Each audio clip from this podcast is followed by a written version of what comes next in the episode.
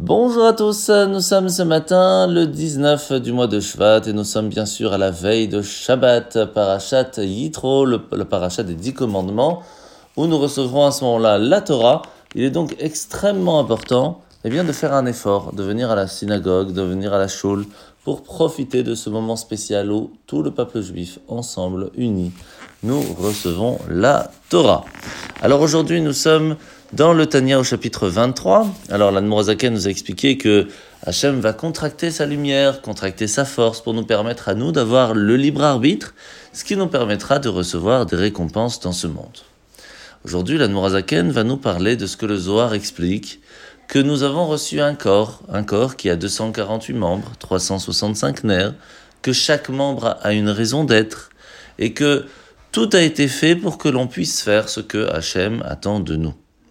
Et c'est pour cela qu'en fait, de la même façon que lorsque par exemple vous voulez euh, dire quelque chose à quelqu'un, la bouche ne va pas réfléchir 50 ans pour pouvoir le faire. C'est d'une certaine façon un automatisme. Vous voulez aller quelque part, la tête va expliquer au pied qu'il faut le faire, cela prend une fraction de seconde. Parce que notre corps va suivre tout simplement ce que la tête a envie de faire. Le mot a envie de faire ce ratson, cette volonté. De la même façon, Hachem a une volonté dans la création du monde. C'est de faire les mitzvot, de faire les commandements, que ce soit mettre les tefillin, allumer les bougies, etc.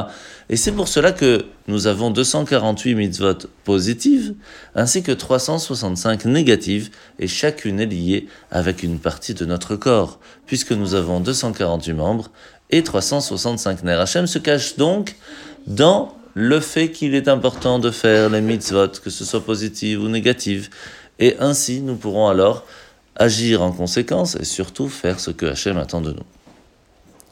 Alors nous sommes aujourd'hui euh, dans les mitzvot de la pureté, où aujourd'hui nous allons apprendre une chose très importante, c'est que lorsqu'il y a un doute, si en fin de compte une personne a touché quelque chose qui n'était pas pur, est-ce qu'elle restera pure ou non? Alors il y a bien sûr différentes... Euh, possibilité, mais de façon générale, si c'est un doute sur euh, quelque chose qui n'est pas pur selon la Torah, alors on va être beaucoup plus marmire, beaucoup plus dur, mais si par contre c'est les sages qui vont les rendre pas purs, alors cela va dépendre. Si nous parlons de la première personne qui n'est pas pure, à ce moment-là, la personne ne sera pas pure, mais si nous parlons d'une chose qui a touché une autre, qui a touché une autre, etc., alors là, on sera un petit peu plus cool, si on veut, pour pouvoir permettre à la personne de rester pure. La paracha de la semaine. Alors aujourd'hui, dans la paracha Titro, nous allons lire les dix commandements.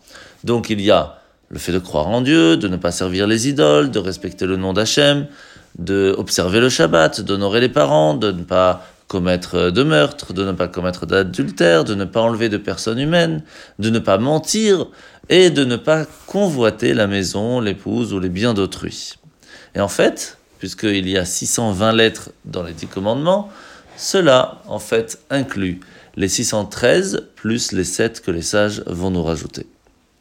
il faut savoir que le dernier, de ne pas convoiter, de ne pas être jaloux, inclut en fait tous les autres.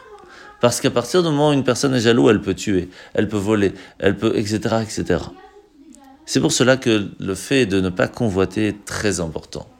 Mais comment peut-on arriver à pas seulement ne pas agir après être jaloux, mais de ne même pas ressentir de la jalousie. Eh bien, en fait, à partir du moment où on comprend que Hachem ne nous a pas accordé, aujourd'hui, à un moment précis, ce que l'autre a, c'est que cela ne nous est pas nécessaire pour faire notre mission sur Terre. Et que pour l'autre, cela est nécessaire. À partir du moment où nous comprenons que chacun a reçu ce qu'il doit recevoir pour son épanouissement personnel, pour pouvoir réussir à faire augmenter son potentiel au mieux possible. Alors ce sera beaucoup plus facile d'être content de son sort et de réussir à avancer avec les outils que nous avons reçus. Shabbat Shalom à tous.